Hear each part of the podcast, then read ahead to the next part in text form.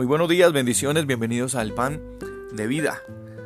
Gracias a Dios por esta nueva oportunidad de compartir con ustedes este pedacito, un pedacito de pan de vida.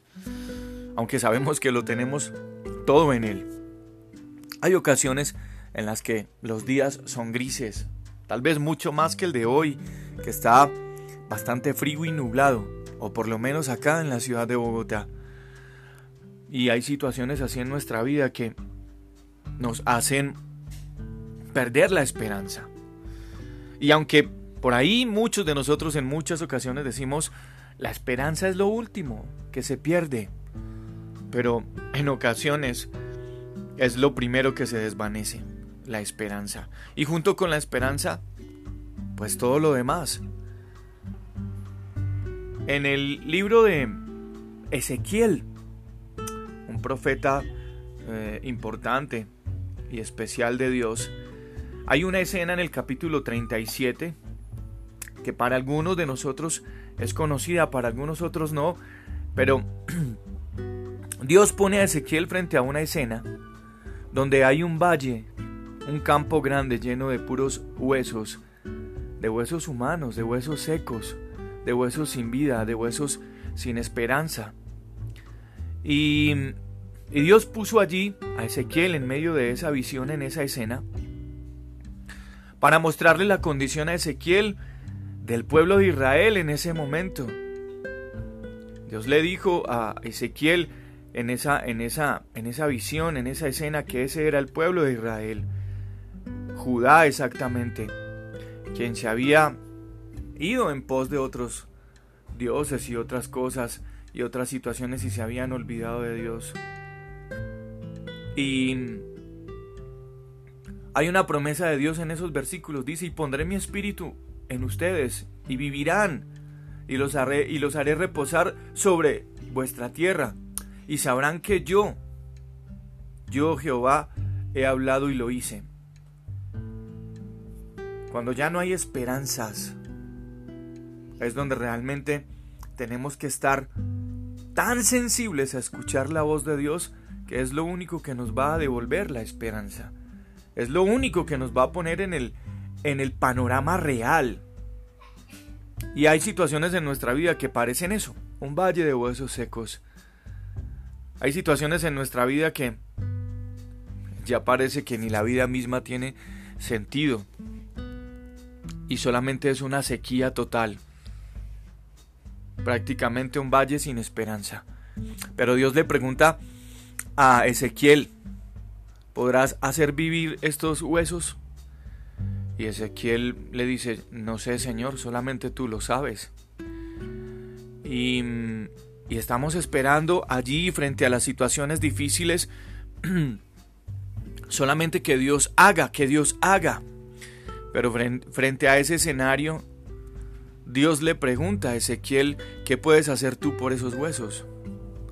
¿Qué puedes hacer tú por, por esa situación difícil? A lo mejor sentimos que la esperanza ya se perdió, pero no, todavía hay esperanza, solo que la dificultad no nos deja ver realmente dos cosas. Primero, lo que Dios está a punto de hacer. Y segundo, lo que Dios todavía, todavía te ha permitido y te va a permitir hacer. La esperanza se pierde no solamente cuando nosotros miramos que no hay respuesta de Dios. Realmente la esperanza se pierde en nosotros cuando ya en nosotros hay todavía una mínima posibilidad de hacer algo, pero no nos disponemos a hacer nada. ¿Qué puedes hacer tú por esos huesos?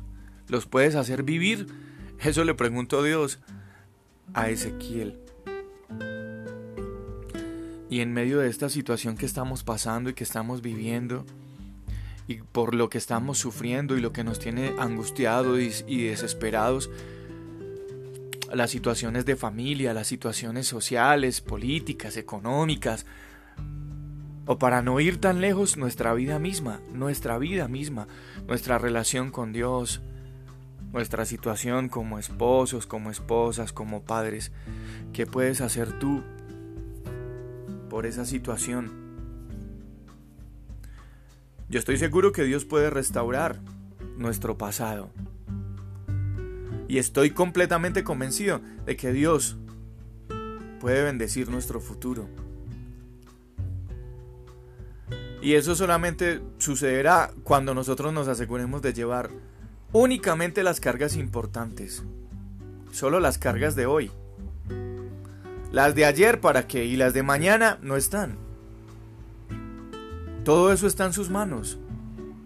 No nos pertenece eso. Entonces por eso lo único que nos queda es levantarnos de las adversidades hoy, de las dificultades hoy, aprender de los errores hoy y confiar en el poder del Señor hoy. Porque ayer ya no está y mañana no ha llegado. Dios puede restaurar hoy mismo, en este instante, tu vida y reavivar tu esperanza aunque todo alrededor de nosotros, aunque todo al frente de nosotros, solo parezca un valle de huesos secos donde no hay esperanza de nada. David, David en el Salmo 42, en el versículo 11, él mismo se hace una pregunta en medio de una dificultad, en medio de una situación de ansiedad, y dice, ¿por qué voy a inquietarme? ¿Por qué me voy a angustiar? En Dios pondré mi esperanza y todavía voy a alabarlo. Él es mi Salvador y mi Dios. Así que, en este mensaje de pan de vida, si sientes que has perdido la esperanza, tengo que decirte que tu esperanza tiene que seguir siendo Dios.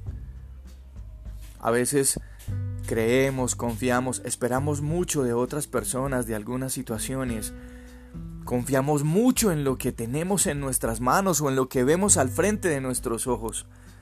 Empresa, profesión, tal vez alguien, una persona al frente tuyo, tienes mucho, toda tu esperanza puesta en él o ella. Pero tu esperanza tiene que seguir siendo Dios porque Él no falla. Y cuando parece que ya no hay más, cuando ya no se puede más, entonces Él dice, yo soy tu esperanza, pero Dime qué puedes hacer tú por esa situación. Y si tu respuesta dentro de tu corazón es, sí Señor, todavía podemos hacer algo, Él te respaldará.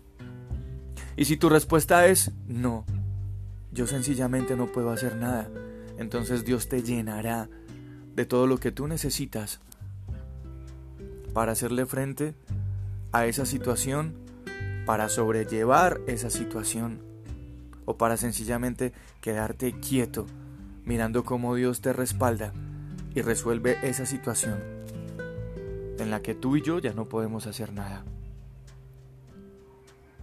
¿Por qué voy a angustiarme? ¿Y por qué voy a inquietarme? Sencillamente voy a seguir esperando y confiando en Dios. Aún todavía voy a alabarlo. Porque tú eres mi salvación y mi Dios. Yo soy Juan Carlos Piedraíta, este es el pan de vida, un abrazo y todas las bendiciones del Señor Jesús para cada uno de ustedes. Cuídense mucho.